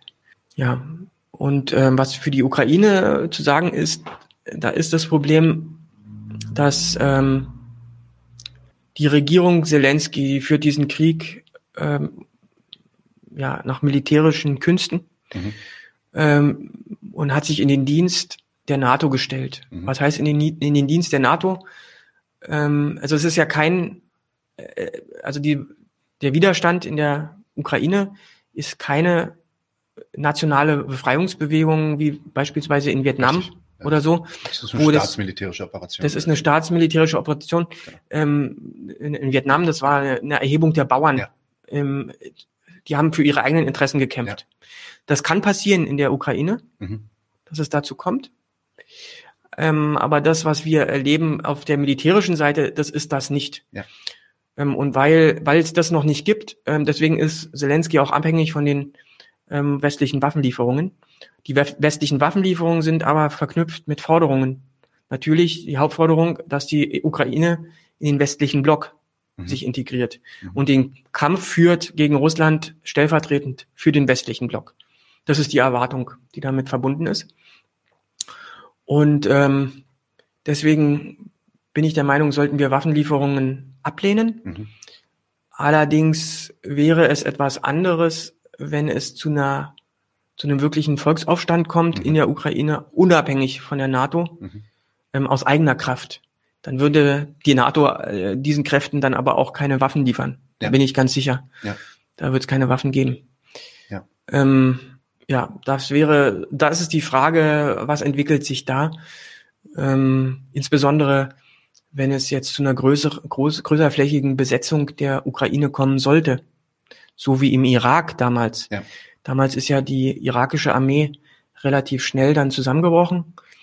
Ähm, und scheinbar, also George W. Bush hat die, die, das Ende des Krieges am 1. Mai 2003 schon verkündet, nach wenigen Wochen. Ja, klar. Ja. Ähm, und auf seinem Flugzeug. Das war eigentlich, genau, das war aber eigentlich erst der Beginn des Krieges. Ähm, es gab nämlich ja eine, eine Insurrektion, einen Aufstand ähm, der irakischen Bevölkerung, mhm. Der die ähm, Besatzung dann letzten Endes beendete und den und zu einer Niederlage der USA geführt hat. Ähnlich in Afghanistan. Ganz, ganz ähnlich. Mhm. Ne? Also das, äh, das wäre dann nochmal eine andere Frage. Und was haben wir hier zu tun? Ja, wir, wir glaube ich, sollten nochmal äh, gegen Eskalation wirken. Wir sollten uns dieses Motto der Friedensbewegung aus den 1980er Jahren zu Herzen nehmen. Das war damals einseitige Abrüstung. Ja. Und damals um, war, äh, kam es ja vom Westen her ähm, als, als Antwort ähm, auf den Einmarsch in Afghanistan ähm, der Sowjetunion hat der Westen geantwortet seinerseits mit einer Aufrüstung, mhm. mit einer Stationierung von Atomwaffen äh, in oder einer Modernisierung von Atomwaffen äh, in Europa, äh, einer Aufrüstung. Und da war die Friedensbewegung, damals waren die Grünen auch noch eine Protestpartei und waren auf der Straße und haben sich eingetreten für eine einseitige Abrüstung. Ja. Und das war der Beginn, sage ich mal, auch von Abrüstungsgesprächen. Mhm. Diese große Bewegung, die es gegeben hat, die letzten Endes dann auch zu einem Rückzug aus Afghanistan geführt hat. Also, ich sag mal so, diese, diese, diese Deeskalation, das müssen wir, glaube ich, verstehen, dieser, äh, diese Dialektik, die führt auch bei der Gegenseite Natürlich. zu einer Deeskalation. Natürlich. Ja. Und ähm, deswegen Deeskalation, einseitiger Rückzug, ähm, äh, keine Waffenlieferungen, keine Sanktionen. Und sowas geht auch nicht ohne. Ähm, eine Schuldentilgung der Ukraine finde genau. ich ganz wichtig. Ja. Der, die Ukraine ist weiterhin verschuldet gegenüber dem Westen ähm, und der Westen nutzt diese Schulden ähm, als Druckmittel, um seine Interessen da durchzusetzen. Also so freiwillig läuft das alles nicht. Mhm. Es läuft vieles mit ökonomischem Druck. Und das wären so Aufgaben, die, die ich ja. so sehe für die Linke. Ja. Ein exzellentes äh, Plädoyer. Ähm, natürlich ist so eine einseitige Abrüstung dann auch immer verbunden, so wie du es gerade meintest, mit, mit ähm, ja, Abstrichen und ähm, äh, ja, Einbußen der eigenen Interessen. Ähm, weiß ich nicht, wenn man jetzt versucht, die NATO abzuziehen äh, oder zurückzuziehen oder abzurüsten in diesen, in diesen Das würde für die Ukrainer bedeuten, dass sie nicht mehr äh, ausgebeutet werden vom Westen. Für die Ukrainer ist es was anderes, genau. Ich glaube, ich glaube, ja, ich, wir werden, wir werden sehen, wie sich das entwickelt. Ich denke, ähm, Zelensky und sein, seine Regierung macht da auch gerade so eine Art ähm, Erkenntnis durch, dass das, was sie sich versprochen hatten, vielleicht initial, dass die EU sofort mit einsteigen würde oder mhm. die NATO auch äh, sofort mitmachen würde, dass das jetzt doch gar nicht zu Pass kommt und dass es genauso ist, wie du meintest, dass sie da jetzt eigentlich den Kampf selber zu kämpfen haben. Ähm, und die Frage ist, wie lange da noch die Motivation besteht, weiterzumachen, beziehungsweise ob man das wirklich bis zum Ende durchzieht. Das, ähm, ich hoffe nicht. Ja. Sehe ich auch so. Ja. Okay, Klaus, tausend Dank. Es war ein äh, langes Gespräch, anderthalb Stunden, aber ich, ich glaube, es war wirklich sehr, sehr aufschlussreich. Leute, wenn ihr das alles nochmal nachlesen wollt im Detail, ähm, Krieg im Osten, 2017 erschienen im äh, Aurora Verlag. Es ist wirklich sehr, sehr günstig zu haben, 4,50. Also das, das gibt es eigentlich gar keine Entschuldigung. Ähm, müsstet ihr auf jeden Fall euch holen. Wir haben auch mit ähm, äh, dem Aurora Verlag gesprochen. Wir werden zwei Exemplare davon äh, verlosen. Das wird auch noch kommen an äh, unsere äh, Zuschauer. Ähm, das machen wir dann in der nächsten, im nächsten Monat. Äh, Klaus, vielen Dank, dass du hier warst. Ich würde mich freuen, wenn du auch nochmal wiederkommst, vielleicht in äh, ein paar Wochen, ein paar Monaten und wir uns die Situation einfach nochmal angucken und schauen, wie sich das entwickelt hat. Ja, gerne. Danke für die Einladung. Äh, sehr, sehr gerne. Ähm, und auch vielen Dank an alle Leute, die heute dabei waren. Lasst es euch gut gehen und bis bald. Leute, wir brauchen eure Hilfe. Wenn euch dieses Video gefallen hat, klickt auf Like, abonniert den Kanal und vergesst nicht das Glöckchen zu drücken, damit ihr benachrichtigt werdet, wenn wir neuen Content droppen. Außerdem solltet ihr uns überall folgen, wo wir verfügbar sind. Das ist Facebook, Instagram, Twitter und Twitch. Und wenn wir irgendwelche Ankündigungen machen oder Posts, dann shared, was das Zeug hält. Gebt uns all eure Liebe. Wir haben mittlerweile ziemlich signifikante Kosten. Wenn ihr es euch irgendwie leisten könnt, unterstützt uns doch auf Patreon. Dann kommt ihr auch in den Genuss verschiedener Vorteile, wie zum Beispiel Zugang zu unserer Discord-Community oder Zugang zu den ultrageheimen Patreon-Episoden, die wir dort posten. Außerdem könnt ihr uns natürlich auch über PayPal Spenden zukommen lassen. Außerdem haben wir mittlerweile einen eigenen Online-Shop. Das heißt, wenn ihr euch immer noch fragt, was ihr euren Lieben zu Weihnachten, Ostern oder sonst wie schenken könnt, geht dorthin und kauft duftes Merch. Alle Links dazu hier in der Beschreibung oder auch auf unserer Webseite 99 zu 1.de. Vielen Dank fürs Dabeisein, danke für die Unterstützung und wir sehen uns in diesem Theater.